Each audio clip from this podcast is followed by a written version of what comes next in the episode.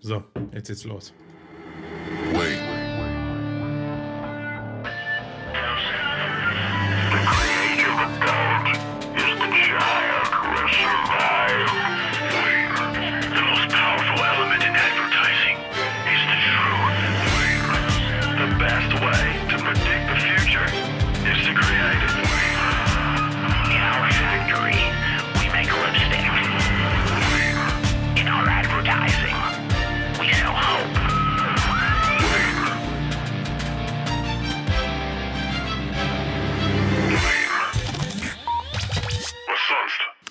Hallo und herzlich willkommen zu einer weiteren Ausgabe des Wayne Podcasts. Mein Name ist Marco Young und ich bin der Host in dieser Sendung.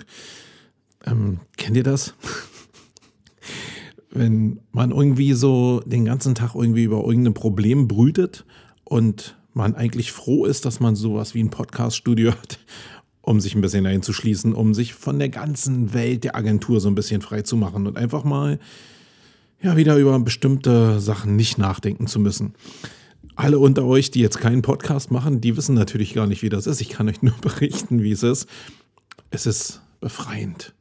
Also ich gehe hier in dieses Podcast-Studio und ich habe vorne so eine Lampe. Da steht On Air, ja, äh, wie in einer Radiostation. Und wenn ich diesen Schalter schon umlege, wow, dann weiß ich, jetzt geht irgendwie eine Stunde mehr oder weniger Freizeit los. Auch wenn ich hier ein paar Regler und ein paar Knöpfchen drehen muss, ist es aber insgesamt sehr, sehr befreiend. Ja, das war es so ein bisschen als Vortisch. Wir fangen ja immer, wenn du noch nie dabei warst, mit dem Housekeeping an. Das heißt, ich werde so ein bisschen Revue passieren lassen, was in der letzten Folge passiert ist und was mich aktuell so beschäftigt, bevor wir dann in die Blogthemen kommen und in das Hauptthema kommen. Bis gleich.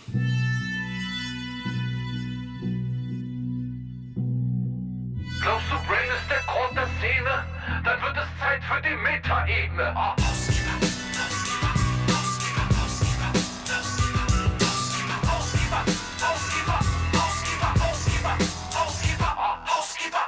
In der letzten Ausgabe habe ich ja mich intensiv mit dem Thema Linkbuilding auseinandergesetzt, weil der gute Julian Zicki ein Video gemacht hat, in dem er verkündet hat, dass Linkbuilding in 2019 out ist. Oder auf die Frage, braucht man dann noch in 2019 Linkbuilding, um zu ranken, er klassisch Nein gesagt hat. Er hat es ein bisschen revidiert, ich bin darauf eingegangen und ich habe auch dargestellt, glaube ich, dass ich eine andere Meinung dazu habe. Ich glaube, dass auch in 2019 und ich denke mal, dass es in den nächsten drei bis fünf Jahren prognostiziert auch immer noch der Fall sein wird, Link Building ein extrem wichtiger Bestandteil des, der Suchmaschinenoptimierung ist. Da bin ich immer noch von überzeugt. Link Building ist nicht mehr so wie vor zehn Jahren, dass man es einfach, blind und äh, mit wenig Geld machen kann, sondern man muss es intelligent äh, vorausschauend und mit viel Geld machen, dann ist es extrem wirkungsvoll und ich glaube, dann kann Google dagegen auch aktuell wenig machen, außer ihren Algorithmus irgendwann in die Richtung trimmen, dass Links halt unwichtiger wären. Ich glaube, da sind sie auf dem Weg, aber sie sind überhaupt noch nicht in der Position, um bestimmte Sachen da abschalten zu können. Und ich bin auch überhaupt nicht der Meinung von Julian, dass Content Marketing Link Building ersetzen wird. Die beiden Sachen müssen zusammenarbeiten, das meinte ich mit Intelligenz, aber das zu unterfüttern, wenn es eben nicht mehr so schnell vorangeht oder wenn nicht das passiert, was man so prognostiziert immer im Content Marketing, nämlich dass Links automatisch entstehen, dann muss man ja noch ein Reaktionsmuster danach haben und das kann ja nicht immer nur die interne Verlinkung sein oder irgendwie die Verteilung von, von Trust innerhalb der eigenen Domain, sondern da muss man Trust eben auch von außen zuführen, damit damit man äh, den Algorithmus entsprechend bedienen kann.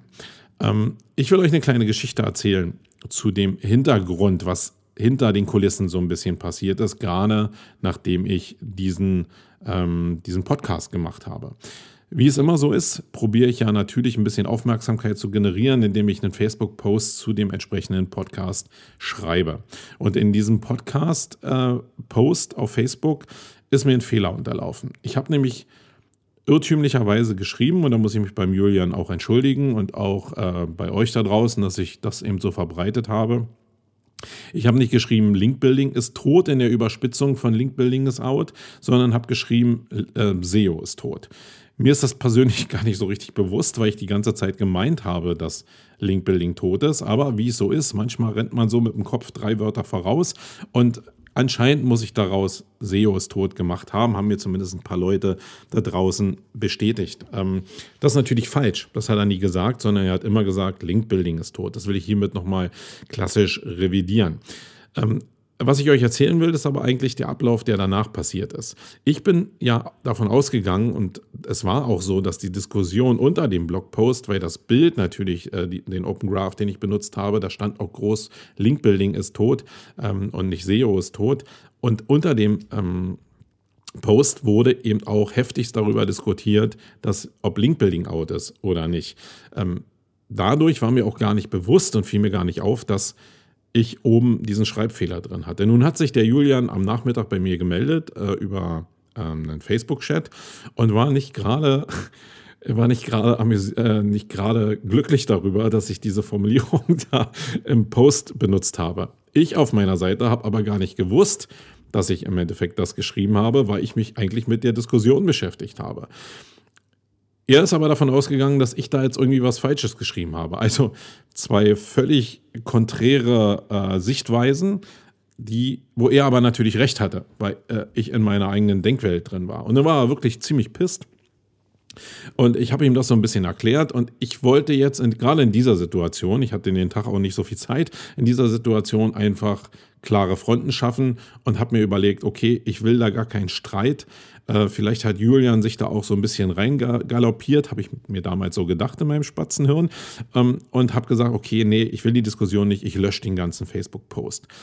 Da wusste ich noch gar nicht, dass ich mich überhaupt verschrieben habe. Und in der Diskussion nachher mit Julian ist rausgekommen, dass ich eben geschrieben habe, SEO ist tot. Da konnte ich schon gar nicht mehr überprüfen, weil ich den Post ja gelöscht hatte. Jetzt habe ich mich noch so ein paar, paar anderen, bei ein paar anderen Leuten vergewissert und siehe da, die haben auch gesagt, okay, oben habe ich geschrieben, SEO ist tot. Deswegen will ich dieses Housekeeping nochmal benutzen, um zu sagen, das hat er nie gesagt. Also wäre ich auch nie auf die Idee gekommen. Er hat eine Agentur, die Seokratie heißt. Er macht immer noch intensiv SEO und auch brillantes Content Marketing. Also warum soll er sagen, SEO ist tot? Das geht völlig auf meine Kappe. Es hat sich aber gezeigt, dass es einfach cool ist, wenn man die Leute da draußen kennt, weil auch obwohl er sehr angepisst war, was ich im Nachhinein ja verstehen kann, kam es zu einer Kommunikation. Und das ist ja nicht selbstverständlich heutzutage. Und auch dieses etwas zurückrudern ähm, in bestimmten Sachen, wo ich vielleicht denke, ich habe es zu sehr übertrieben, wobei mir das gar nicht immer so ähm, bewusst ist, weil ich will eigentlich nur diskutieren, ich will ja gar keinen irgendwie auseinandernehmen. Das hat mir gezeigt, dass das schon einen Wert hat, dass wir SEO-Leute der ersten und zweiten Stunde uns untereinander sehr gut persönlich kennen. Und Julian, ähm, neben aller Entschuldigung, ich fand es toll einfach, dass wir das Ding äh, ausdiskutiert haben, dass wir uns auch ähm, nochmal telefonisch gefunden haben und einfach darüber gesprochen haben. Ähm, und ich bin auch mit Julian übereingekommen, dass wir das Thema, und darum ging es ja eigentlich, nämlich Link Building is Out, nochmal diskutieren können. Das können wir vielleicht irgendwie in einem anderen Format machen. Ähm, aber genau darum geht es. Ich will hier keinen angreifen, sondern es geht um die Diskussion äh, zu dem Thema. Und es war ja auch in, in, in dem Blogpost oder in dem Facebook-Post ganz klar, dass es zwei Lager gab, nämlich die Leute zum Beispiel um Jens Fauldraht, die noch nie so richtig Linkbuilding gemacht haben ähm, und die natürlich ihre Seite verteidigt haben und dass es Leute wie mich gibt oder den Nico Sakott, der eben auch sagen, äh, die eben auch sagen, ja, Linkbuilding gehört zwingend dazu, um in hochumkämpften Bereichen aktuell gute Rankings zu bekommen. Ja, also das war so ein bisschen die Geschichte hinter der Geschichte. Der Facebook-Post ist weg, ja, den könnt ihr nicht mehr finden. Ich habe den dann nochmal korrigiert aufgesetzt, aber darum ging es gar nicht. Ich glaube, es wurde auch diskutiert, heftigst ausdiskutiert, sogar auch in anderen Bereichen, weil andere Leute auch noch ihre Meinung dazu verkündet haben. Alles gut, äh, gar kein Thema. Was ich noch äh, aber ins Gespräch bringen will, ist das Video, was Julian danach noch gemacht hat. Nämlich, er hat also erstmal ein cooles Video gemacht überhaupt zu diesem Thema, egal ob er da eine andere Meinung hat oder nicht. Er hat ein cooles Video gemacht. Und dann hat er die Diskussion nochmal aufgenommen und hat ein neues Video gemacht, wo er auf die Fragestellungen, die um das Thema sich rumgerankt haben, einfach nochmal eingegangen ist. Und ich will dieses Video war klasse, weil er sich damit auseinandergesetzt hat. Also das ist gutes Content-Marketing und äh, das ist ja das, was er nach vorne stellt. Ähm, da ist er auf der richtigen Richtung unterwegs. Ich will aber ein paar Sachen noch rausnehmen aus diesem Video. Könnt ihr euch gerne nochmal angucken. Verlinke ich auch in den Show Notes, wo ich denke, wo die Gründe herkommen, warum er diesen Move macht. Aus der Logik betrachtet glaube ich nicht, dass Julian selber denkt, dass Links keine Wertigkeit mehr haben. Er hat zwei Sachen erwähnt und ähm, die will ich hier nochmal kurz thematisieren. Einmal das Link-Building, gerade über ähm, Authority-Links, die relativ teuer sind, in keinem Kosten-Nutzen-Verhältnis mehr stehen zu, dem, äh, zu der Wirkung und zu dem Erfolg. Und da kann ich Ihnen in Teilen recht geben, weil es überhaupt gar keinen Sinn macht, wenn ich jetzt ein äh, ein, ein Produkt, wo ich sowieso wenig Marge dran habe und wo ich vielleicht auch nicht so richtig die Stückzahlen, die Umsätze habe, wenn ich da jetzt irgendwie einen Link kaufe, der 2000 Euro einmalig kostet ähm, oder mehrere Links kaufe, die eben ja, vielleicht 10.000 Euro kosten, dann werde ich vielleicht die Position 1 bis 5 erreichen, aber das Invest, was ich jetzt geleistet habe in Richtung 10.000 Euro, das steht bei, bei Produkten, wo die Marge und die Gewinnmarge nicht da ist, einfach in keiner Relation zu dem, was ich da einsetze. Das zählt aber nicht nur fürs Linkbuilding, sondern das zählt für, für jegliche Form von Marketing. Wenn du halt einfach ein Scheißprodukt hast, an dem du nichts verdienst, dann macht es keinen Sinn, dafür großartig Werbung zu machen. Und ich sehe Linkbuilding eben grundsätzlich als Werbung an. Also das dazu. Äh, du musst natürlich Linkbuilding machen oder Leute machen mit so einem hochpreisigen Links Linkbuilding in Bereichen, die sehr, sehr umkämpft sind und wo es dicke, dicke Margen gibt und wo die CPCs auch entsprechend hoch sind. Ja, alles andere macht ja überhaupt gar keinen Sinn. Ähm, und dann hat er noch eine zweite Sache gesagt und ich glaube, die ist viel erwähnenswerter, nämlich, dass den Leuten, die in Agenturen arbeiten, das Linkbuilding keinen Spaß macht. Und ich glaube, das ist so das Kern äh, der Kern des Themas eigentlich, warum Julian diesen Move macht. Weil das ist ein klassisches strategisches Agenturthema. Ähm, warum bietet eine Agentur, das ist zumindest die Frage, die ich mir stelle, wo SEO draufsteht, nämlich Seokratie, eine Dienstleistung aus dem Feld der ähm, Suchmaschinenoptimierung nicht mehr an.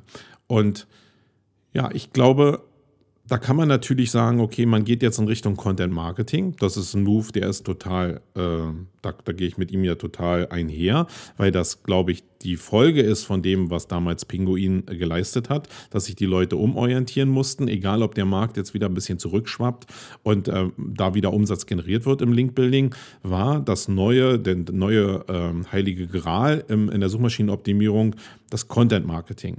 Jetzt sei mal dahingestellt, dass wenn ich ähm, SEO im Markennamen habe, ich dann Content Marketing mache, ob das denn auf Dauer noch so zusammenpasst. Da haben ja schon andere ähm, ähm, einen Switch gemacht, das kann man auch machen. Ich glaube, das Hauptproblem ist, dass wir im Online-Marketing ein Personalproblem haben. Und das, glaube ich, hat sich bei jedem schon rumgesprochen, dass einfach nicht genug Leute da sind, die äh, also es gibt genug Leute, glaube ich, die im Online-Marketing oder im SEO auch arbeiten wollen. Es gibt aber nicht genug Leute, die im Online-Marketing und im SEO arbeiten können, weil das liegt schon sehr weit auseinander. Also in all den Jahren, die ich jetzt die Agentur habe, habe ich eine Menge Leute kennengelernt, die von sich dachten, sie sind halt SEOs und SEOs, äh, SEO ist halt eine, eine, Disziplin im Marketing, die ihnen unheimlich Spaß macht. Und nachher hat sich herausgestellt, dass viele einfach für die Prozesse, die hinter SEO liegen, eben gar nicht so geeignet sind. Und ähm, das gematcht mit der Tatsache, dass insgesamt ja auf dem Arbeitsmarkt tote Hose ist, entsteht halt ein Problem, wenn in den Agenturen, und du Leute gefunden hast, meinetwegen, in den Agenturen noch gesagt wird, ja, also von den allen Teilen, die es in der Suchmaschinenoptimierung gibt, da macht mir eigentlich Linkbuilding am wenigsten Spaß. Ähm, das heißt, wenn ich nur Leute habe, denen ich gesagt habe, du mach mal Linkbuilding, ähm, und die haben alle gar keinen Bock darauf, dann macht es ja gar keinen Sinn, die Dienstleistung weiter in den Agenturen anzubieten. Und nun gibt es Agenturen, die sich spezialisiert haben auf Linkbuilding.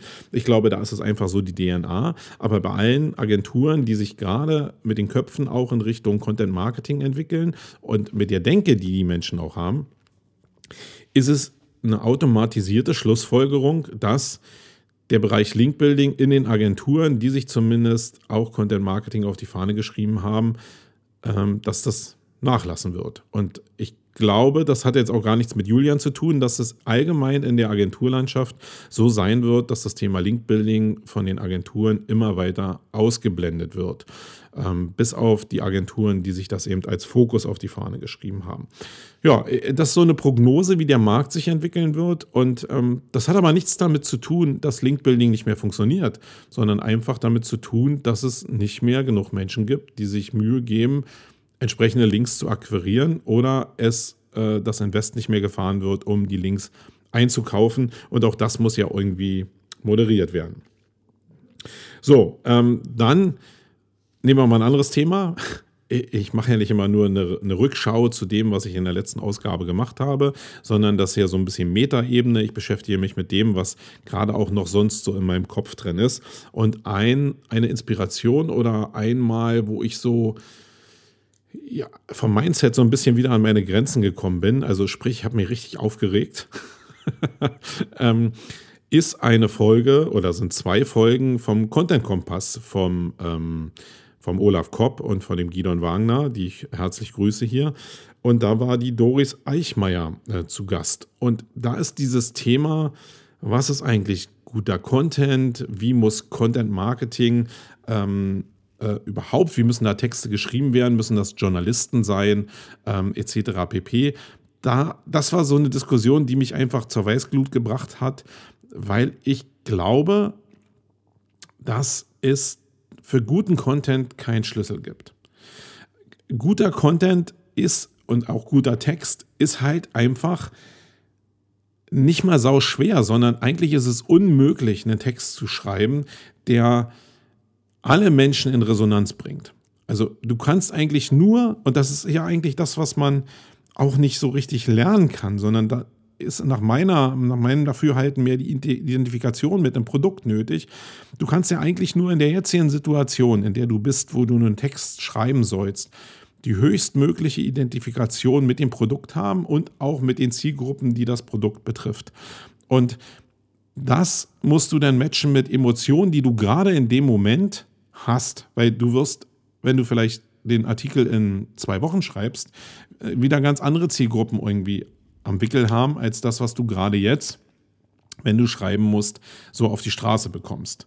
Ähm, und das ist, glaube ich, nicht lösbar. Gerade wenn wir noch die andere Seite dazu nehmen, also das ist ja jetzt das, was den Texter anbelangt, der schon sehr individuell in seiner Situation einen Text schreiben muss und probieren muss, in seiner Situation die Perspektiven zu finden. Und dieser Text, der dann entsteht, trifft auf ein, eine Menschengruppe, nee, nicht mal auf eine Menschengruppe, sondern auf einen einzelnen Menschen, der für sich ja auch eine eigene, einen eigenen Kontext hat äh, und nicht nur einen generellen Kontext als Mensch, sondern gerade in einer Situation diesen Text liest, der dann auch noch passen muss. Also das ist extrem Schlüssel-Schloss-Prinzip und ich glaube einfach nicht daran, und das ist eigentlich so der Kern, warum ich mich so aufgeregt habe, dass es ein Bereich ist, der der einer akademisierten journalistischen Klasse vorbehalten ist. Und das formuliere ich jetzt extra radikal, weil es auch teilweise in dem Podcast von den Jungs und äh, dem einen Mädel so gesagt wurde. Ich finde es extrem schwierig und ich glaube, dass das auch eigentlich so ein Paradebeispiel dafür ist, dass so eine Blogger-Szene vor Jahren schon entstanden ist, die sich dann entwickelt hat und wo richtig coole Blogs entstanden sind, wo sehr viele Leute lesen, weil diese Blogs authentisch sind, weil sich Leute mit dem Thema beschäftigen. Und mit der Identifikation mit dem Thema kommen die in Resonanz mit den Leuten, die das dann da lesen. Und da gibt es ein großes Matching vielleicht. Das liegt aber nicht daran, dass es jetzt eine super journalistische Ausbildung gegeben hat, sondern dass die Menschen sich mit dem Thema identifizieren. Wenn dann noch on top eine gewisse Kompetenz in, in Schreibstil das, dazu kommt, dann ist es vielleicht, und das sage ich jetzt ganz, äh, äh ganz provokant, dann ist es vielleicht cool. Aber wir haben die Diskussion hier in der Agentur oftmals, was Füllwörter anbelangt. Wenn du Texter fragst, ob man Füllwörter benutzen soll beim Schreiben, ja oder nein, dann sagen eigentlich alle, nee, Füllwörter sollst du nicht benutzen. Dabei glaube ich persönlich, wenn ich mir einfach Blogs angucke oder auch äh, reichweitenstarke Publikationen, wo Leute sich mit ihrem eigenen Produkt identifizieren, dass es gerade auf den Schreibstil ankommt. Ähm, das ist so ein bisschen wie Dialekt. Da steckt, da steckt ja ein bisschen Seele drin, wenn die Leute authentisch schreiben. Und da geht es ja gerade um das, was eben authentisch geschrieben wird und nicht um standardisierte, super recherchierte Beiträge, wo es vielleicht um, um journalistische Feinheiten ankommt, die mehr in der Recherche liegen, da gebe ich ja vielleicht Leuten noch recht, dass dieses Recherchieren vielleicht geschult werden kann und dass das Teil der journalistischen Ausbildung ist. Aber wenn einer Interesse daran hat, bestimmte Sachen zu recherchieren, dann kann der das auch ohne journalistische Ausbildung. Also ich will auch gar nicht darauf so rumreiten. Ich glaube nur, dass es einfach nicht die Lösung ist, dass die Leute eine journalistische Ausbildung haben, sondern es kann gut tun, aber es ist weder ähm, weder eine Möglichkeit, einen höheren Preis eigentlich am Markt einzufordern, noch ist es eine Möglichkeit irgendwie, ähm, dass eine journalistische Ausbildung für guten Inhalt steht. Ähm, und das will ich einfach nochmal revidiert haben, weil ich kenne eine Menge Leute da draußen, die ganz normal Realschulabschluss haben ähm, und die super, super schreiben. Und damit meine ich nicht mich. Ich bin bestimmt in bestimmten, also in, vielen Bereichen äh, von Schreibstil und von äh, Grammatik bin ich bestimmt hier nicht das Vorzeigeobjekt. Aber ich kenne Leute, die haben auch nur eine ganz normale Realschulausbildung und die schreiben richtig cool und richtig cooles Zeug und richtig nah an den Menschen, die dann ihr Zeug auch lesen. Und dazu musst du nicht eine journalistische Ausbildung haben. Deswegen, alle können schreiben, auch die Journalisten. Also das ist kein Bashing Journalisten, sondern für mich ist wichtig, alle sind von der Basis her erstmal gleich, um ihre Zielgruppe zu erreichen. Und nicht der eine ist besser und der andere ist schlechter, sondern alle sind erstmal gleich und ob die Resonanz erzeugen können, entscheiden ja die Empfänger. Ähm, und darum geht es mir, dass das einfach neutral gehandelt wird und ähm, nicht die Leute denken, sie müssen jetzt irgendwie ähm, Journalismus studieren oder irgendwelche Ausbildungsgänge machen, um gute Schreiber zu werden. Ja, also das finde ich halt irgendwie doof. So, dann noch ein anderes Thema, äh, was mich so auf der Metaebene begleitet. Das ist so eine Auseinandersetzung mit Meetups und Talks von Agenturen. Das ist ja eine Sache, die extrem zurzeit äh, von den Agenturen forciert wird, gerade im Bereich Meetups, aber jetzt auch so ausgeschrieben als Talks. Und da will ich einfach mal so sagen, wenn du jetzt hier zuhörst und du hast Mitarbeiter in deiner eigenen Agentur, dann Vorsicht. Weil also äh, viele Leute, mit denen ich spreche, die sagen einfach, ey, da geht es um Informationsaustausch. Das glaube ich nicht. Ich glaube, also gerade bei den großen Agenturen geht es überhaupt nicht um Agenturaustausch, sondern oder um Informationsaustausch, sondern es geht um Mitarbeitergewinnung. Also ich würde einfach mal knallhart behaupten, dass dieses Thema äh, Meetups und Talks bei HR aufgehangen ist, weil das einfach dazu da ist, um ein bisschen Branding für die Agenturen zu machen und um Mitarbeiter zu akquirieren, die mit diesem Schulungshintergrund die Leute wie der Rattenfänger von Hameln so ein bisschen äh, mit einer Flöte vorauslaufen und irgendwas äh, pfeifen und die Leute kommen dann und dann kann ich sie bearbeiten. Ähm, ich will das nicht grundsätzlich verteufeln, weil das natürlich auch äh, ist ja so ein zweischneidiges Schwert. Also ähm, die Leute, die das besuchen, die dafür empfänglich sind, die haben ja auf der anderen Seite irgendwie was, was sie nicht hält. Und da hat ja die Agentur, wo die Leute herkommen, natürlich genauso ein Problem mit, äh, oder da haben die auch was falsch gemacht. Ähm, aber ja, seid vorsichtig. Äh, wenn ihr da einfach hingeht und Freelancer seid, habt ihr kein Problem, dann kriegt ihr vielleicht eine Inhouse-Stelle oder so, das kann passieren. Aber wenn ihr ähm, wenn ihr Leute, also ihr könnt es ja nicht verhindern, dass die Leute dahin gehen. Äh, also das, ich würde es auch nicht verhindern wollen. Aber ich kenne Leute da draußen, die kleine Agenturen haben, die das forcieren als Fortbildungsmaßnahme für ihre Leute, dass die Leute zu anderen Agenturen, zu so Meetups und Talks gehen. Und da will ich nur sagen, Vorsicht. Okay, ja, und äh, das letzte Ding, ähm, da sei mal herzlich der Nils Dahnke gegrüßt, habe ich heute irgendwie mitbekommen. Habt ihr schon mal was von äh, FOMO gehört? Song für Fear of Missing Out. Jetzt werden viele von euch denken, äh, weiß der das nicht? Ist der total bescheuert? Äh, jetzt merken wir, dass der einen Realschulabschluss nur hat. Fear of Missing Out, der kennt doch wohl jeder. Äh, ich kann es noch nicht. Und was beschreibt das, falls du das jetzt auch nicht kanntest? Das bedeutet so viel wie die Angst, etwas zu verpassen. Und ähm, wie ihr wisst, beschäftige ich mich ja gerade damit äh, mit ein paar Vermarktungsprozessen und mit ein paar Optimierungsprozessen für die Marketing Underground. Und in dem Zusammenhang fiel diese Nummer. Das ist eigentlich so eine Form von Conversion-Verstärkung, weil Leute, äh, psychologisch basiert es darauf, dass die Leute eigentlich immer Teil einer Gruppe sein wollen und wenn Leute irgendwas cool finden, dann haben die Angst, irgendwas zu verpassen. Das heißt, es geht darum, dieses Gefühl von ich will nichts verpassen, maximal zu penetrieren. Und das ist mega schwierig, muss ich mal sagen. Also so als Word ist es, äh, als Wort ist es ja eigentlich ähm, ja, leicht geschrieben, leicht gesagt, aber das denn auch wirklich umzusetzen, basiert ja darauf, dass man sowas Cooles als Produkt erzeugt, dass die Leute wirklich Angst haben, etwas zu verpassen oder dass sie es unbedingt haben wollen. Bestes Beispiel ist so eine DJI-Drohne. Da habe ich so ein äh, Release-Datum und dann bin ich ganz, ganz oft in der Situation, dass ich einfach dieses Ding haben will, um auch als erster am Markt äh, die Resultate davon präsentieren zu können oder einfach zu sagen, ich habe das Ding, weil das einfach so Leadership äh, natürlich auch ein bisschen beinhaltet. Und ja, alles dreht sich ums Produkt oder um die Person oder um die Marke. Und das sind eigentlich so die Kerne. Wenn ich mich über Content Marketing mit Leuten unterhalte und die mir dann teilweise sagen, dass ich eine Marke aufbauen kann äh, über Content Marketing, dann muss ich immer nur lächeln irgendwie, weil das ist Quatsch.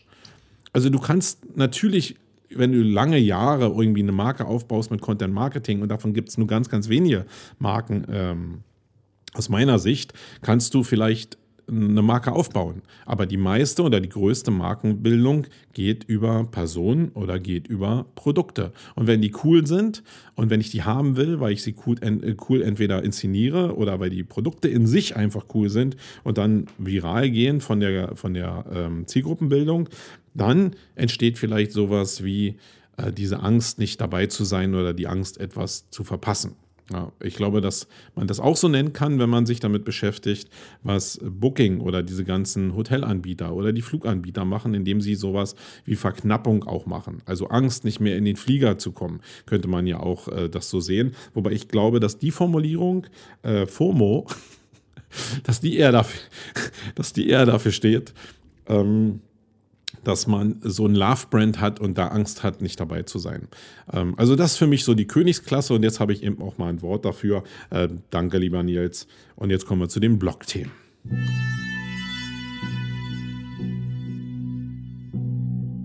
Coole Sets aus der Blogosphäre, angerührt für die Legionäre. Oh.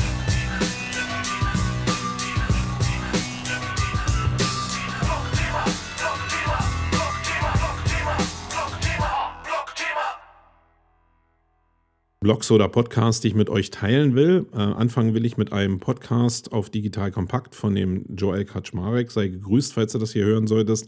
Und da hat er sich in einem Podcast mit dem Thema auseinandergesetzt, zwölf Punkte, die dein Team voranbringen. Und er hat es nicht so klassisch gemacht, wie es ja in Publikationen oftmals der Fall ist, dass das einfach so runtergeschrieben wird, bla bla bla, sondern er hat es gematcht oder verglichen mit der Kindererziehung. Und das fand ich eben sehr, sehr spannend.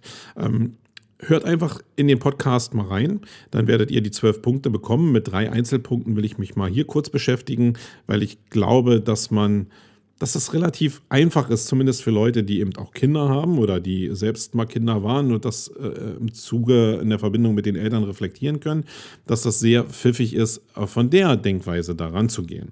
Der erste Punkt ist Vertrauen.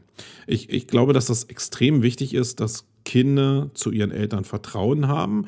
Und das liegt sehr stark daran, dass es natürlich die Eltern sind, aber das entsteht nicht einfach nur so durch, äh, ich sehe jetzt meine Eltern optisch und ich bin jetzt nur noch auf die eingeeicht, sondern das entsteht sehr stark durch körperliche Nähe, durch auch visuelle Reize, klar, äh, gerade bei Kleinkindern ist die Prägung wichtig, aber liegt sehr stark auch an Verlässlichkeit. Das heißt, ich muss es als Elternteil hinkriegen, dass es klar ist, wie ich funktioniere, damit mein Kind Vertrauen dazu hat, dass es bestimmte Reaktionen natürlich provozieren kann, aber eben auch das Reaktionsmuster dahinter irgendwie in irgendeiner Form kennt. Also Vertrauen hat viel aus, meinem, aus meiner Sicht mit Verlässlichkeit zu tun, bestimmte Handlungen immer wieder zu machen, aber auch zu wissen, dass man, ähm, wenn man es nicht überreizt oder bis zu der Schwelle, wo man es überreißt, und die ist ja sehr individuell, dass mir dann nichts passiert, dass ich aber vielleicht doch eine Folge spüren muss, wenn ich eine bestimmte Grenze überschreite. Das sind alles Punkte, wo ich Grenzen setze, wo ich aber auch Vertrauen schaffe, weil ich das Regelwerk festlege. Und das kommt sehr stark zusammen mit den Sachen, die äh, eben auch noch genannt werden. Und drei habe ich ja gesagt, will ich hier nennen, nämlich neben Vertrauen noch die klare Ansage. Das ist eine Sache, die ich als Vater lernen musste, dass ich ähm, also bei uns war es so klassisch, dass wenn mein Sohn irgendwie irgendwelche Sachen nicht gemacht hat, dass wir von drei runtergezählt haben. Das ist eine Sache, die haben wir uns auch nicht ausgedacht, sondern die haben uns andere eben, die schon Kinder hatten, irgendwie gesagt. Und das ist eine Sache, die kann ich dir nur empfehlen, wenn du irgendwann mal Kinder haben solltest, zähl von drei runter und dann lass aber auch eine Konsequenz folgen. Also nicht nur von drei runterzählen und dann nichts machen, sondern von drei runterzählen und dann eine Konsequenz folgen lassen. In der Regel musst du gar nicht konsequent sein, weil irgendwie, also vielleicht musst du einmal konsequent sein, damit das Kind weiß, hey, da passiert was. Ähm, aber danach musst du eigentlich nur noch anfangen zu zählen und das Kind weiß, okay, da wird jetzt irgendwas passieren. Und dann wird es vielleicht bis von 3, 2, 1 warten, aber dann wird was passieren. Und das liegt ja an dir, dann irgendwie schnell runterzuzählen, wenn du es halt selbst eilig hast. Es geht aber darum, nicht jetzt irgendwie extrem Druck auszuüben, sondern wieder um Berechenbarkeit zu schaffen. Und genau, wenn ich das jetzt auf Teambuilding übertrage oder auf Mitarbeiterführung übertrage, dann ist es nicht so, dass ich einfach sagen kann, ja, ihr macht schon alles das so richtig, ihr habt alle Möglichkeiten, euch zu bewegen und ihr werdet immer dem Ideal entsprechen und es wird nichts passieren. Ähm, Nee, so kann es nicht sein. Diese maximale Freiheit ist nicht die Lösung, sondern die Leute, die bei dir arbeiten, müssen knall hart ist die falsche Formulierung, die müssen wissen, wo ich hin will. Die müssen eine klare Ansage bekommen, was ich eigentlich will. Nur dann können sie ja dem entsprechen, was ich denn da eigentlich will und können vielleicht auch mithelfen, diesen Weg zu ebnen, um das Ziel zu erreichen von dem, was ich eigentlich will. Wenn ich aber nicht sage und sage, puh, ja, äh, das Ziel sieht nebulös so und so aus, dann können die in meinem Team mir auch nicht helfen. Ähm, Gleiches gilt aber auch für Ansagen, wenn Leute meinetwegen zu spät kommen oder auch die Kinder zu spät kommen oder irgendwas nicht machen. Dann muss es klare Ansagen geben und die Grenzen für das, was denn da äh, falsch gemacht wurde, die müssen auch ganz klar aufgelegt werden. Also Thema Unpünktlichkeit ist zum Beispiel ein so ein klassisches Thema. Ähm, da habe ich in den ersten Jahren mir viel zu lange die Pfeife halten lassen, muss ich sagen. Und habe immer gedacht, oh, da sind ja noch irgendwelche Werte, die sind mir wichtiger als vielleicht Pünktlichkeit. Dabei ist gerade Pünktlichkeit ein Wert, der extrem auf Vertrauen und Verlässlichkeit basiert. Also was soll ich mit Menschen hier, mit denen ich zusammenarbeite, ähm, wenn die nicht verlässlich sind für meine Begriffe? Und da ist die Basis eben wirklich ähm, die Pünktlichkeit. Das ist schon extrem wichtig und da muss es auch eine klare Ansage geben, ob man jetzt gleich immer mit einer ähm, mit einer Abmahnung reagieren muss. Das sei immer dahingestellt, aber es muss eine Reaktion geben, es muss klar sein, dass was passiert und ähm, es muss auch immer Folgen geben, sodass die Grenze ganz klar ist. Und das muss man nicht als böse darstellen, sondern das hilft allen. Also das Schlimmste ist wirklich für das, was ich so jetzt in der heutigen Gesellschaft auch erlebe, eigentlich das, dass man den Leuten sagt, gerade den jungen Menschen, du kannst alles werden. Ähm, das ist ja so die maximale Freiheit. Und das ist eben nicht der Fall. Die wissen gar nicht, was alles ist. Und so ist es auch bei dem Wertesystem, was man entstehen lässt, die wissen halt gar nicht, was ich will. Wenn ich das nicht tituliere und die Grenzen glasklar abstecke, dann wissen die nicht, was ich mache. Und wenn eines klar ist, Menschen probieren immer ans Limit zu gehen und die Grenzen auszutesten, egal ob das Kinder sind oder ob das Erwachsene sind. Und da muss man klare Ansagen machen. Und einen dritten Punkt will ich noch mit reinnehmen und das ist Vorbild sein. Ich glaube, dass das so eine Sache ist, die extrem wichtig ist, wenn du selbst einen Chef hast, der halt irgendwie macht, was er will, der irgendwie nie auf Arbeit ist und du auch nie das Gefühl hast, dass er so auch abseits der Arbeit für das Unternehmen da ist. Also du musst ja nicht immer optisch und ähm, physisch präsent sein, um den Leuten zu suggestieren, dass du dich für, äh, dass du dich engagierst für das Unternehmen äh, massiv. Ähm, aber das musst du irgendwie hinkriegen. Also wenn du zum Beispiel nie im Büro bist, musst du schon den Leuten irgendwie vermitteln können, dass du trotzdem für oder am Unternehmen arbeitest. Ich glaube, das ist das Minimum. Und wenn du selbst physisch da bist, dann müssen die Leute auch merken, dass du selbst ackerst, dass du in den Themen unterwegs bist, dass du natürlich ein anderes Level hast in dem Bereich, weil du äh, als, als, als Chef meinetwegen äh, Themen anders siehst als als Mitarbeiter. Das sei auch mal dahingestellt, das ist, glaube ich, ganz klar. Aber ähm, wenn du selbst immer den ganzen Tag zockst, ja, so als Paradebeispiel, und von deinen Mitarbeitern selbst Höchstleistung erwartest und die immer knechtest, ähm, dann wird auch nicht das entstehen, was du nämlich haben willst, nämlich Vertrauen. Das ist auch so ein Punkt, das zahlt alles auf Vertrauen ein, auf äh, Kalkulierbarkeit. Und ähm, ich bin ein Riesenverfechter davon, dass man als Vorbild voranläuft und ich gebe mir auch extrem Mühe, dass ich das irgendwie hinbekomme, weil ich mich auch nicht angreifbar machen will. Ich will schon, dass die Leute vielleicht auch, wenn ich es hinkriege, so das wertschätzen, äh, was ich da mache und dem auch nacheifern können, ähm, in der Form von, auch wenn der das macht, dann will er anscheinend dahin. Ähm, und damit probiere ich mein Team nach vorne zu bringen. Das hat in der Vergangenheit nicht immer geklappt, aber da ist mir das auch nicht so richtig bewusst gewesen. Ich glaube aber, dass diese, diese, die, diese äh, Verbindung zwischen dem, was Kindererziehung eben auch in dem Bereich ausmacht, äh, nämlich Vorbild zu sein, also wie ist mein Vater, will ich vielleicht so werden wie mein Vater, will ich nicht so werden äh, wie mein Vater in bestimmten Bereichen, weil jeder Mensch hat ja natürlich nicht nur äh, Sachen, die er cool macht, sondern er hat auch Schwachstellen. Also da kann auch die Reaktion sein, ah, genau so will ich nicht werden. Aber grundsätzlich ist es schon cool, wenn Kinder sich mit ihren Eltern identifizieren können. Ich habe eine coole Mutter gehabt, wenn du irgendwie als junger Erwachsener irgendwie rumrennst und das verkünden kannst, dann ist es doch cool. Oder ich habe einen Vater, auf den konnte ich mich immer verlassen. Der hat vielleicht auch ein paar Schwachpunkte gehabt, aber insgesamt war das eine coole Socke und ich möchte mal so werden wie mein Vater oder so werden wie meine Mutter. Dann ist das ein Wert, den ich aufs Unternehmertum eigentlich völlig übertragen kann. Ja, äh, das dazu, hört doch einfach mal rein, waren eben zwölf Punkte, da sind noch ein paar Punkte dabei, wo ihr vielleicht noch mehr Aha-Effekte haben werdet, wenn es darum geht, äh, geht, Mitarbeiter zu führen. Aber wenn ihr selbst hier nicht Chef seid, äh, sondern Mitarbeiter seid, dann nehmt doch mal die Position ein von, von euch und guckt mit der Brille, die ich euch gerade oder die ich mir gerade auch aufgesetzt habe, in die Richtung eurer Chefs und dann könnt ihr vielleicht beurteilen, äh, ob ihr denn erkennen könnt, wo der Chef hin will, ob er vielleicht als Vorbild vorausgeht oder ob ihr Vertrauen zu eurem Chef habt. Ähm, und wenn ihr zumindest diese drei Punkte erstmal schon mit Nein beantwortet, ähm, dann ist es vielleicht höchste Zeit zu reagieren, was nicht immer heißt, ihr müsst aus dem Unternehmen ausscheiden, aber vielleicht kann man ja irgendwie mal was anreißen, dass man diese Werte innerhalb des Unternehmens auch von Mitarbeiterseite entsprechend ähm, voranbringen kann. Und wenn alles nichts hilft, natürlich kann man dann auch die Reißleine ziehen und sich vielleicht ein Unternehmen suchen, äh, wo das Wertesystem besser funktioniert. Dann gibt es einen Artikel, den, den habe ich auf Impulse gefunden und da geht es darum, dass Freelancer für Unternehmen keine gute Basis sind. Das habe ich schon mal thematisiert und ich will es in dem Zusammenhang einfach nochmal wiederholen. Ich glaube, dass es sehr, sehr schwierig ist, wenn Agenturen oder überhaupt Unternehmen da draußen ähm, wachsen wollen, dass sie sich auf eine Basis von Freelancern verlassen. Wenn es Freelancer sind, die fast abhängig beschäftigt für ein Unternehmen arbeiten, dann will ich nichts gesagt haben. Aber in der Regel ist es ja so, dass Freelancer beschäftigt werden, gerade um Personalkosten zu sparen.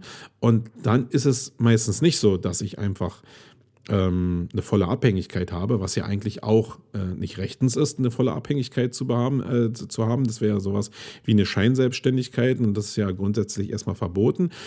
Ähm, ich glaube, dass es total falsch ist, ähm, dauerhaft auf Freelancer zu setzen, weil die halt von ihrer Art im Business dazustehen gar keine Verlässlichkeit so richtig für ein Unternehmen haben können. Es kann temporär mal so sein, dass es Sinn macht, mit einem Freelancer zusammenzuarbeiten, weil er bestimmte Lücken schließen kann. Aber im Kern muss ich wieder Verlässlichkeit, Vertrauen haben für mein eigenes Unternehmen und dann muss ich irgendwann auch den Schritt gehen und eigene Mitarbeiter mir einstellen. Das kann natürlich ein bisschen dauern, in der Zeit kann ich auf Freelancer setzen, aber die Praxis sieht ja so aus, dass ich einen Freelancer habe für ein bestimmtes Projekt und ähm, dann ist das Projekt abgeschlossen, ich bezahle den und wenn ich wieder ein Projekt habe, rufe ich den an. Und dann ist es so, dass der mir sagt, okay, läuft gerade bei mir sehr gut. In zwei Monaten kann ich mich darum kümmern, was du da für ein Problem hast. Dann sind zwei Monate ins Land gezogen. Die habe ich nicht als Unternehmer. Ähm, und umso besser die Leute werden im Freelancing, umso mehr Buchungsstand haben die auch und umso weniger kriegt man die. Äh, die dauerhaft abhängig zu binden, ist gar nicht so einfach. Also ist es nach dem, was ich als Erfahrungswert habe, ähm, keine richtige Basis, um darauf sein Unternehmen aufzubauen. Aber ihr könnt euch ja den Artikel nochmal durchlesen und dann könnt ihr gerne in die Kommentare schreiben, ob ihr da der Meinung seid oder ob ihr anderer Meinung seid. Dann habe ich beim guten Martin Missfeld einen Artikel gefunden, ähm, wo es darum geht, Links sind Links, intern gleich extern. Da geht er natürlich auf die Diskussion ums Linkbuilding grundsätzlich ein, ähm, aber hat jetzt irgendwie ja wieder alles gleichgezogen. Das heißt, er hat einfach mal die Position gewechselt und äh, Linkbuilding aus einer anderen Position betrachtet, was in mir als normale Reaktion immer erstmal Unverständnis auslöst. Ich glaube, da muss ich auch nichts verstecken. Äh, wenn ich aber mal ein bisschen darüber nachdenke, was er denn damit gesagt haben will, dann ist es gar nicht so abwegig, weil eigentlich die Internetseiten Teil von dem Internet sind ähm, und eigentlich von der Struktur genauso funktionieren, wenn ich jetzt den PageRank nehme, wie das ganze Internet ich tue mir nur irgendwie einen Bärendienst, glaube ich, wenn ich das so sehen würde, auch wenn diese, diese Sichtweise relativ interessant ist, weil ich ja unterscheiden muss, was kann ich jetzt von extern, also im, also im Internet selbst, an Links auf meine Domain bringen und wie verteile ich denn den Trust zu dem, was in meine Kugel, also wenn du das visualisierst und deine Domain ist sowas wie eine Kugel, die eigentlich nach außen abgeschirmt ist und dann es so Andockstationen gibt, was Links sind, wo jetzt äh, kleine Tentakel Powersaft in deine, in deine Kugel reinpumpen und die damit immer größer wird und immer mächtiger wird in, dem, in diesem Internet, ähm, dann ist es ja wichtig zu wissen, welche, welche, ähm, welche Saugnäpfe oder Ansaugstutzen sind jetzt an meiner Kugel dran und wie verteilt sich dann in dem Netzwerk, was in der Kugel ist, dieser Saft, der dann da reingepresst wird. Ähm, also ich weiß, was Martin damit meint, aber ich glaube, dass man sich einen Bärendienst damit tut, ähm, das alles in einen Topf zu schütten. Ähm, vielleicht war die Aussage auch von Martin, dass er äh, halt sagen wollte, und ich nehme mal an, das war auch so, dass er sagt, wenn dann ähm, die Links alle gleich sind äh, und Links wichtig sind grundsätzlich fürs Internet, dann kann Linkbuilding äh, nicht out sein, sondern dann muss Link-Building eigentlich immer Teil des Ganzen sein. Und ob ich es denn internes oder äh, also interne Verlinkung nenne oder ob ich es Link-Building nenne, faktisch ist alles ein Internet. Das würde jetzt bedeuten, dass du nicht diese Kugel hast, sondern dass diese Kugel einfach angeflanscht an das Internet ein Teil von dem Gesamtorganismus ist. Ähm, ist nicht eine Denkwelt, die ich mir so zu eigen machen lasse, weil ich es lieber so als Kugel visualisieren will, aber da seid ihr frei. Faktisch glaube ich, ist es immer noch wichtig, um entweder die Kugel äh, richtig mit Kraft zu versorgen oder diesen Teil des Gesamtorganismus halt stärker mit, ähm, mit Saft zu versorgen. Wie bei, wenn du jetzt joggen gehst und du bist Sportler und du atmest schneller, dann ist, sind bestimmte Teile in deinem Körper halt stärker durchblutet. Und ähm, so könnte man das als Gesamtorganismus sehen. Die sind in der Phase leistungsfähiger und ähm, ja, so könnte man Link-Building vielleicht sehen. Julian würde jetzt sagen, das sind vielleicht Steroide und man baut künstlich was auf. Aber das ist ja dann nur, wenn man Zusatzstoffe zuführt. Äh, und das ist ein Link halt nicht, sondern ich glaube, dass das automatisch dann da entsteht, wo Link Power halt hingeht. Ähm, könnt ihr gerne mal lesen. Ist ein, interessant, ein interessanter Artikel von dem Martin, der sowieso immer interessante Artikel schreibt. Ist grundsätzlich eine Leseempfehlung. Und dann habe ich noch einen, den abschließenden Artikel gefunden, nochmal auf Impulse. Und da geht es auch wieder um Teams und zwar um den Vergleich große Teams versus kleine Teams. Und das ist, äh, könnt ihr mal lesen, wie die, die Sichtweise ist, aber aus meiner Erfahrung ist es so, dass kleine Teams wirklich deutlich powerfuler sind, powerfuler sind. als große Teams. Also wenn ich so Teams sehe, die so 20 Mann haben, wo meinetwegen äh, Texter irgendwie in einer Kolonne sitzen oder irgendwelche Kreative vielleicht auch in einem Riesenteam sitzen, die sich untereinander austauschen müssen, dann sind die Kommunikationswege halt relativ hoch und du hast natürlich immer eine Zusammensetzung von Menschen. Das heißt, da sind immer ein paar Schnarchnasen mit bei, ein paar Leute, die performen, die Leute, die dann performen, die finden sich wieder zu neuen Gruppen zusammen. Das sind dann vielleicht kleine Teams, die will man aber eigentlich nicht im Unternehmen haben. Ähm, das heißt, eigentlich sollte die Lösung sein, wirklich mit kleinen Power-Teams zu arbeiten. Und das, was ich so erzählt habe, dass das viele Agenturen da draußen schon machen, gerade im Content-Marketing, äh, Marketing, äh, so eine kleinen Teams, so eine kleinen Power-Teams aufzubauen, wo meinetwegen Texter drin ist, wo ein Grafiker drin ist, wo ein Videomann drin ist, vielleicht noch einer, der Sound machen kann, mit drin ist, etc. pp. Einer, der noch seeden kann, mit drin ist. Also das sehr agil mit Menschen, die ein ähnliches Werteraster haben. Da sind kleine Teams halt so kleine agile Guerilla-Truppen halt viel effektiver, als wenn du so einen großen Koloss hast, Koloss hast, der sich erstmal so einmal in der Woche zu einem Meeting trifft und dann irgendwie was ähm, ja, beschließen will. Ähm, ja, lest euch den Artikel einfach durch. Für mich waren es coole Inspirationen, aber das ist natürlich immer aus der Agentursicht gedacht und ähm, vieles von dem, was ihr hier erfahren, äh, erfahrt in Wayne, ist aus der Agentursicht gedacht, weil ihr nämlich hier jemand zuhört, der diese Agentursicht hat, der aber natürlich nur einen anderen Range hat, aber natürlich sich hauptsächlich auf SEO, Content Marketing und Unternehmertum ähm, fokussiert. So, dann kommen wir jetzt zum Hauptthema.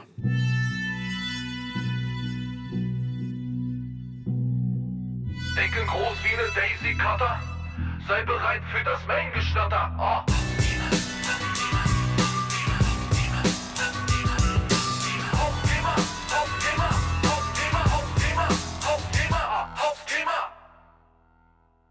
Geht es heute ähm, um einen Bereich, der, den keiner so richtig mag, nämlich um den Sur-Bereich. Wenn du jetzt nicht weißt, was ich meine, Sur beschreibt schnell und hektisch reich. Das sind die Anfangsbuchstaben von äh, diesen Wörtern und das ist so der Markt, wo dir halt versprochen wird, dass du mit sehr, sehr wenig Einsatz, ganz, ganz leicht, äh, mit ein paar Minuten Arbeit eigentlich ähm, in, am Tag, nee, nicht am Tag, im Jahr, ähm, maximalen Output in Form von Money hast. Das heißt eigentlich, dass du innerhalb von ein paar Stunden Millionen verdienen kannst. Das wird dir da draußen versprochen von vielen Leuten ja auch.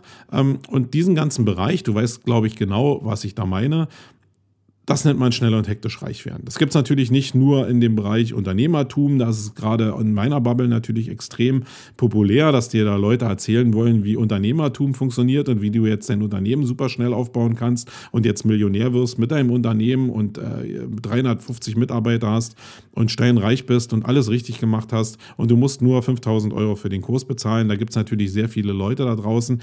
Ähm, die gibt es natürlich nur, äh, weil es auch einen Markt dafür gibt. Und jetzt war die Frage, und die kam von dem Olaf Kopp eben auf, auch auf Facebook, wie sich das auf den gesamten Markt der Mitarbeiter und der Menschen da draußen, die im Online-Marketing arbeiten, auswirken kann. Ich habe ja diesen Bereich SUA schon ein paar Mal thematisiert. Ich glaube auch nicht, dass man den allgemein bashen kann, weil die Hebel, die Vertriebs- und die Marketinghebel, die die benutzen, oftmals sehr, sehr cool sind und eigentlich äh, nachgebaut äh, gehören. Das Problem ist immer das Produkt, was die dahinter verkaufen. Also wenn du jemand erzählen willst, wie du halt in, äh, in einem Jahr ein Unternehmen mit 500 Mitarbeitern aufbaust und Millionär wirst äh, und dafür nur fünf Stunden Arbeit investieren musst, dann ist das halt Bullshit. Ähm, das Problem ist halt, dass diese Lage da draußen, ja, zurzeit echt zum Verzweifeln ist. Wir sind nämlich als Menschen in unserer deutschen Gesellschaft satt. Uns geht es viel, viel zu gut. Und wo die aufsetzen, gerade jetzt in meiner Bubble, wenn ich jetzt dieses Unternehmertum-Ding nehme, gibt es natürlich mit Abnehmen genauso oder mit anderen Sachen. Ähm, dann geht es genau darum, dass in der heutigen Gesellschaft eigentlich wir so satt sind, dass jeder eigentlich nur noch das Bedürfnis hat, sich selbst verwirklichen zu können. Ähm, und wir leben aktuell in so einer Welt, wo das auch möglich ist, keine Frage. Ähm, eigentlich theoretisch möglich ist. Praktisch ist es nicht möglich, weil wir uns als Menschen, als Einzelindividuen äh, Individuen ja nicht verändert haben, sondern es gibt Leute, die haben die persönlichen Skills, Unternehmer zu werden und es Leut, gibt Leute, die haben diese Skills halt nicht. Äh, viele Teile davon kannst du auch nicht lernen. Äh, da kannst du auch 50.000 Euro für so einen Kurs ausgeben und dann wirst du es nicht lernen. Dennoch ist aber dieses Verlangen da, es haben zu wollen, weil es so viele andere ja auch anscheinend machen. Und das sind, glaube ich, nicht sehr viel mehr als früher, sondern es wird einfach nur von denen, die es machen, halt anders und stärker kommuniziert. Deswegen wirkt es auf Leute so, als könnte es jeder machen. So nach dem Motto, jetzt hat der sich selbstständig gemacht, mit dem bin ich doch zusammen zur Schule gegangen. Wenn der das kann, dann kann ich das auch. Also hole ich mir mal diesen Kurs und äh, dann werde ich mal sehen, was dabei rauskommt. Von diesem Verlangen und von dieser Freizügigkeit, die wir aktuell haben, die für meinen Dafürhalten sehr stark auf der wirtschaftlichen Kraft aktuell basiert, ähm, davon profitieren die Leute, die jetzt so schnell und hektisch reich im Leadership da machen, extremst. Ähm, weil das so wie mit digitalen Nomaden, die wollen auch irgendwie in die Ferne, die wollen in ferne Länder, wollen von da aus arbeiten und das alles mit möglichst wenig Einsatz und am Strand arbeiten und etc. pp. Was sie nicht alles wollen. Äh, Im Kern sind aber nur ganz wenige dabei, die wirklich dauerhaft solide Geld verdienen äh, aus dem Ausland. Muss man mal wirklich sagen. Zumindest endet es eigentlich immer da. Wenn auch Kinder ins Spiel kommen, wenn Verantwortung ins Spiel kommt, ähm, dann wird die Sache immer so ein bisschen fragiler. Und auch da ist es wieder so, es gibt Leute, die sind dafür geeignet, die, werden, die haben sich da auch schon durchgesetzt und es gibt Leute, die sind halt nicht dafür geeignet und die suchen immer noch nach dieser Möglichkeit, irgendwie am Strand zu liegen und Geld zu verdienen. Ja, das ist das, was ähm, Olaf da so ein bisschen ins Spiel gebracht hat und mit Sur gemeint hat. Die Frage ist halt aber wirklich, welchen Einfluss hat das aufs, Online aufs Online-Marketing direkt? Weil zu Anfang konnte man über die Leute so ein bisschen lächeln und ähm, sagen, okay, das sind die bösen Jungs, die konnte man irgendwie so in der Ecke stellen, wie so ähm, jetzt viele Leute ja auch mit der AfD machen. Und man merkt eigentlich so im Umgang damit schon, dass das nicht so richtig die Wahrheit ist. Die Leute in irgendeine Ecke reinzustellen, das wird denen auch nicht gerecht, weil viele davon eben einen sehr, sehr coolen Marketingjob machen. Ähm, dennoch ist es aber so, dass das nicht die normalen Marketinghebel sind, ähm, die eigentlich Standard am Markt sein sollten. Und da meine ich halt sehr stark auch das Wertesystem, was hinter diesen Einzelpersonen oder hinter den Unternehmen steht, die in diesem Bereich arbeiten. Ähm, jetzt haben die sich aber so gut entwickelt, auch in der Masse, ähm, dass sie immer mehr Leute ansprechen, die in, dieses, in diese Welt von Online-Marketing reinkommen. Und die Floskeln, die benutzt werden, sind ja, muss man ehrlicherweise anerkennen, oftmals auch die identischen, die im normalen Online-Marketing angesetzt sind, nur dass die eben in der Regel, sage ich mal, und ich weiß auch gar nicht genau, wo diese Grenze da verläuft. Äh, ich kann die gar nicht so taxieren, sondern eigentlich nur für mich so eigentlich ziehen, äh, weil ich ja weiß, wer ich bin. Ich kann aber immer nicht für andere sprechen. Ähm, dass die Leute sehr viele neue Menschen mit in ihren Bann ziehen und äh, auch Events bauen etc. pp, wo immer mehr Leute Touchpoints, erste Touchpoints mit den Menschen haben und dann dieses Wertesystem von denen übermittelt bekommen. Und das ist für die gesamte Online-Marketing-Industrie, die ich jetzt mal als die gute Online-Marketing-Industrie bezeichne, weil die eben dauerhaft Arbeitsplätze schaffen und solide Unternehmensführung haben und mit dem Anspruch am Markt sind, dass es die auch vielleicht noch in 20, 30 Jahren gibt, dass die natürlich ein Problem haben werden, weil die Leute, die ja schon äh, wirklich am Markt rar sind, sich vielleicht eher entscheiden, also gerade diese rohen Diamanten, eher zu diesen zu diesen Surleuten zu gehen, weil die halt auch gerade kommunikativ einfach einen coolen Rattenfänger-Job machen und die Leute einfach in ihr System saugen. Und die sind dann erstmal weg vom Markt und haben auch ein ganz anderes Verständnis für Marketing grundsätzlich. Ähm, ja, jetzt, jetzt habe ich aber eine Meinung dazu, wie denn der Markt sich entwickeln wird. Ähm, und daraus kommt vielleicht auch die Antwort zu dem, was Olaf da eben gefragt hat, wie sich dann Online-Marketing entwickeln wird.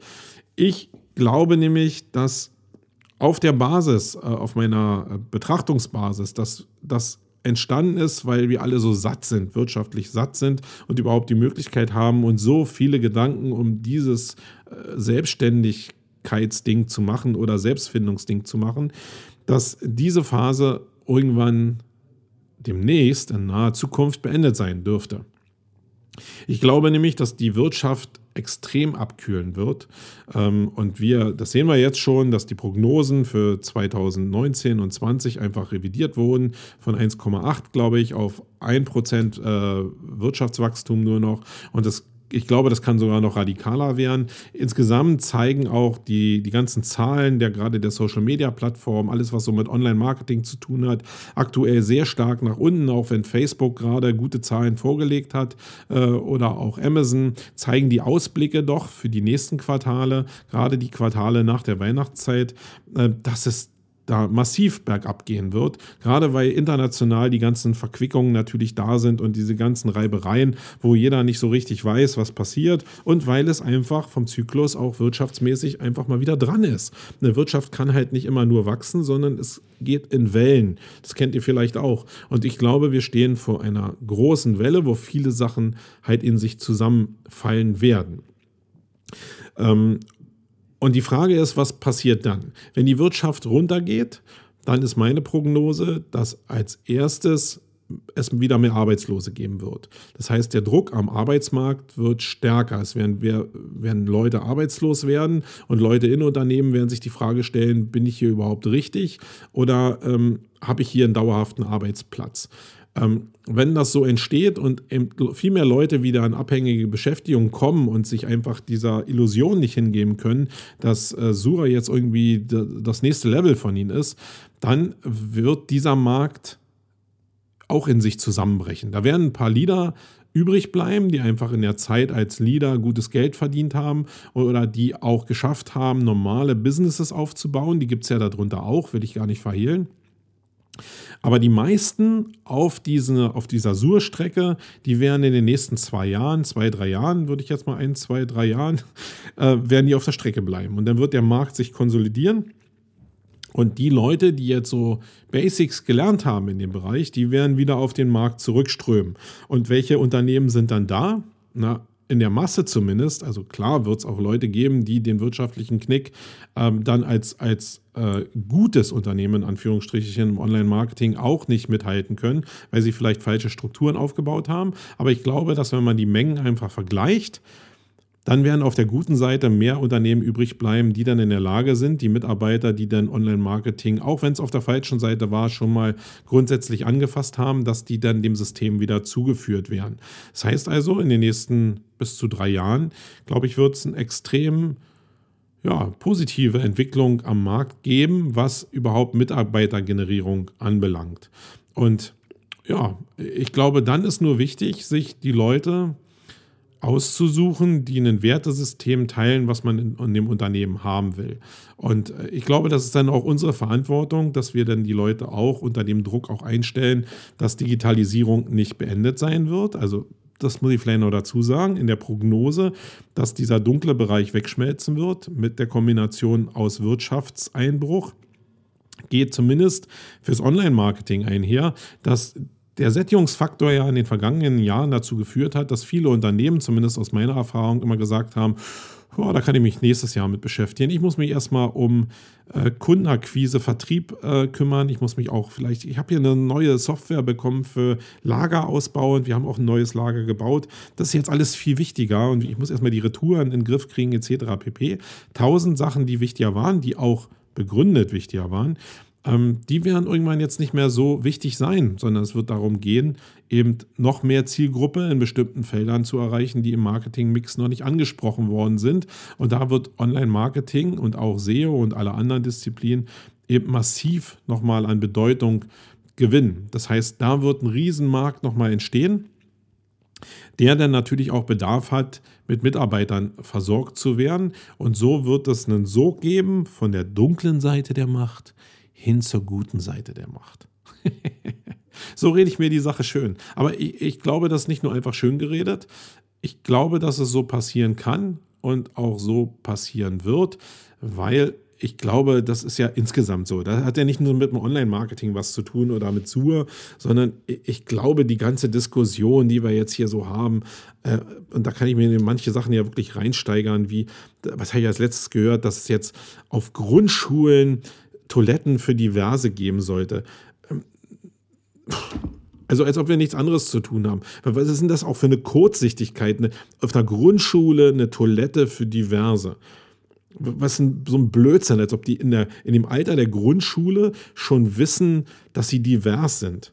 Ähm, und selbst wenn sie es wissen, und da geht jetzt in der Grundschule, wo Kinder sowieso, äh, glaube ich, die unfairste Phase ever haben. Da geht jetzt einer auf die Divers-Toilette. Äh, was macht man denn mit den Leuten? Also äh, da muss ich jetzt nicht viel eins und eins zusammenzählen zu können, um zu wissen, ähm, dass wir auf der anderen Seite uns über Mobbing unterhalten und dann Leute und Kinder meinetwegen auf der Strecke bleiben. Also völliger Irrsinn. Völlig abstrus, hat vielleicht dann aber auch zur Folge, dass die Toilette eben nicht benutzt wird und dann immer die coolste Toilette ist und die Jungs und Mädels, weil das auch die sauberste dann natürlich sein wird in der Schule, dass die dann immer da reingehen. Weil ich gehe natürlich lieber auf ein Klo, was sauber ist, als auf ein Klo, was irgendwie dreckig ist. Und äh, wie Jungs dann sein können, äh, das wissen wir ja alle. Ja, ähm, lieber Olaf, falls du das hier gehört haben solltest oder alle anderen Leute, die jetzt sich auch, auch Gedanken gemacht haben darüber, wie viele Menschen jetzt irgendwie verbrennen in diesem Sur-System, ich glaube, da können wir uns ähm, einfach zurücklehnen und warten, was denn da kommt. Gucken wir uns einfach die Aktienkurse an, gucken wir uns den wirtschaftlichen Verlauf an. Umso tiefer es runtergeht, umso besser wird es für uns im Online-Marketing sein mit Online-Marketing-Agenturen, die auf normalen unternehmerischen Grundsätzen basieren. Ja, das war's fürs Hauptthema. Wenn ihr da Kommentare zu habt oder eigene Meinung zu habt, äh, dann will ich die nicht verbieten, sondern ich fordere die förmlich ein und die müsst ihr dann in die Kommentare schreiben. Oder ihr chattet mich einfach an, irgendwie über Messenger oder irgendeinen anderen Social Media Chatdienst und dann äh, chatten wir einfach darüber oder wir treffen uns irgendwo auf irgendwelchen Events und dann reden wir darüber. Aber ich habe da nämlich Spaß an solchen Themen mit anderen Leuten, mich auszutauschen und meinen Horizont ein bisschen breiter zu machen. So, kommen wir noch kurz zu den Event-Tipps und dann ist auch schon wieder Schluss für heute.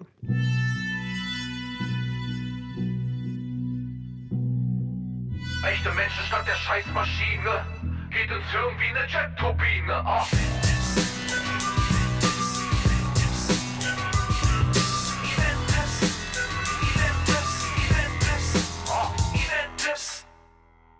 Event-Tipps habe ich einen äh, heißen Tipp, wenn ihr selbst Agenturbesitzer seid oder verantwortungsvolle Positionen in einer Agentur habt. Dann habe ich ein Event für euch, was für euch mega interessant sein kann. Äh, und das ist der äh, Agency Day, äh, veranstaltet vom OMT. Und OMT ist ja so der Online-Marketing-Tag, den gibt es ja schon seit vielen Jahren, veranstaltet von der Agentur ReachX und Mario Jung, der herzlich gegrüßt ist hier an dieser Stelle. Und äh, die veranstalten diesen Agency Day mit circa 120 Leuten. Äh, und da treffen sich diese 120 Leute und tauschen sich über Agenturthemen aus. Und nicht so, wie muss ich jetzt irgendwelche Marketingthemen aufsetzen an sich, sondern wie halte ich denn den ganzen Haufen so zusammen? Wie lasse ich den denn effektiver arbeiten? Welche Problemstellungen gibt es denn als Unternehmer, wenn ich so eine Agentur habe? Äh, Und ich habe ja immer gesagt, dass die größten Hebel in der Performance darin liegen, den Haufen so zusammenzuhalten und sich damit 120 anderen Menschen zu treffen und sich eigentlich mal über diese Bereiche auseinanderzusetzen äh, oder auszutauschen, was man denn für Learnings so hat oder was man auch für Fails gehabt hat. Das, glaube ich, kann mega spannend sein. Wenn du da Interesse daran hast, und das setzt natürlich voraus, dass du jetzt so unternehmerisches Denken hast und aus der Bubble, aus dem Teil meiner Bubble kommst, dann klick doch mal auf Agency Day. Den Link findest du hier unten auf den äh, Show Notes äh, oder such einfach unter Agency Day äh, OMT. Dann wirst du den auch finden und dann kannst du dich da bewerben. Du kannst äh, kostenfrei teilnehmen. Es gibt einen Prozess dahinter, wo du ein bisschen was publizieren musst, aber wenn du das machst und auch kommst, dann ist die Sache für dich kostenfrei. Ein bisschen komisches Konstrukt für meine Begriffe, aber ähm, ich glaube, es wird sich lohnen. Ich bin selbst auch dabei, wenn du also mit mir einfach mal schnacken willst über Themen der Agentur, die ich hier auch immer manchmal so im Podcast ablasse. Dann komm doch einfach mal dahin zu Mario Jung und dann schnacken wir einfach da. Das zweite, äh, das zweite Event, was ich ja in der letzten Ausgabe schon ein bisschen promotet habe, ähm, weil ich da selbst auch da sein werde, ist ähm, der Podcast-Helden, die Podcast-Helden-Konferenz in Düsseldorf. Wenn du da noch äh, Fragen zu hast, guck einfach mal im letzten Podcast. Äh, da habe ich einen Link drin, da kannst du dich direkt einklinken und da auch ein Ticket holen. Auch da können wir uns treffen. Aber der gute Gordon Schönwelder hat ähm, einen Podcast-Helden Award auch damit verbunden. Und das fand ich äh, ziemlich cool. Ähm, so cool, dass ich selber daran nicht teilnehmen werde, weil es nämlich ein Abstimmungsverfahren gibt. Und ähm, ich weiß ganz genau, dass wir hier in so einer in so einer Spitzenzielgruppe sind, ähm, dass Abstimmung da jetzt nicht so ein Riesenerfolg sein wird. Und deswegen ziehe ich mich da einfach ja, grundsätzlich raus. Ich glaube, es gibt da draußen so viel mega reichweitenstarke Podcasts, die sich alle bei ihm anmelden werden, dass ich da einfach mal zugucken will, wer da so nominiert ist und wer nicht. Das heißt, wenn du da Interesse daran hast, deinen Podcast äh, nominieren zu lassen, das heißt, wenn du entweder so, nicht so denkst wie ich und sagst, okay, mir scheißegal, wenn ich einfach nur ins Gerede komme mit meinem Podcast und ich habe jetzt wenige Nutzerzahlen, da habe ich vielleicht die Möglichkeit, in die nähere Auswahl zu kommen oder ich habe so eine Community, die ich aktivieren kann und damit kriege ich vielleicht nicht über die generelle Reichweite, sondern über die Leute, die halt in meiner Community sehr aktiv sind, noch irgendwie habe ich da eine Chance teilzunehmen. Ähm, ja, dann mach doch einfach mit. Und geh einfach mal auf den Link, den ich hier unten in die Shownotes gepackt habe und bewerb dich für den Podcast Helden Award 2019. Der wird verliehen auf der Podcast Konferenz. Das heißt, wenn du da dich nominiert hast und wir oder auch nicht nominiert hast und du bist da, dann können wir uns beide nebeneinander stellen und einfach sagen, okay, den haben wir es jetzt gezeigt, wir haben uns enthalten. Und du sagen, siehst du, hättest du dich mal beworben. Ich habe hier auch nur 20 Hörer äh, im Monat und äh, ich habe das Ding gewonnen. Hättest du dich mal beworben, dann hättest du vielleicht auch gewonnen. Dann würde ich sagen, ja, scheiße, du hast recht gehabt. Äh, und wenn nicht, dann nicht. So, das war's in dieser Ausgabe, eine Stunde fünf. Ähm, danke, dass du so lange dabei warst oder dass du auch in dem Podcast hin und her gesprungen bist, um die Themen zu hören, die dich so interessiert haben. Ähm, ich probiere in den 14 Tagen halt immer irgendwie eine Labertasche zu sein und mich so ein bisschen selbst frei zu reden, weil das ist immer so ein bisschen Entlastung für mich auch. Alles, was ich hier so erzählen kann, das habe ich nicht mehr auf der Seele zu liegen und das tut mir persönlich auch sehr, sehr gut. In diesem Sinne, ich bin raus. Marco, tschüss. Wait. The creative adult is the child who. Wait. The most powerful element in advertising is the truth. Wait. The best way to predict the future is to create it. In our factory, we make lipstick. In our advertising, we sell hope.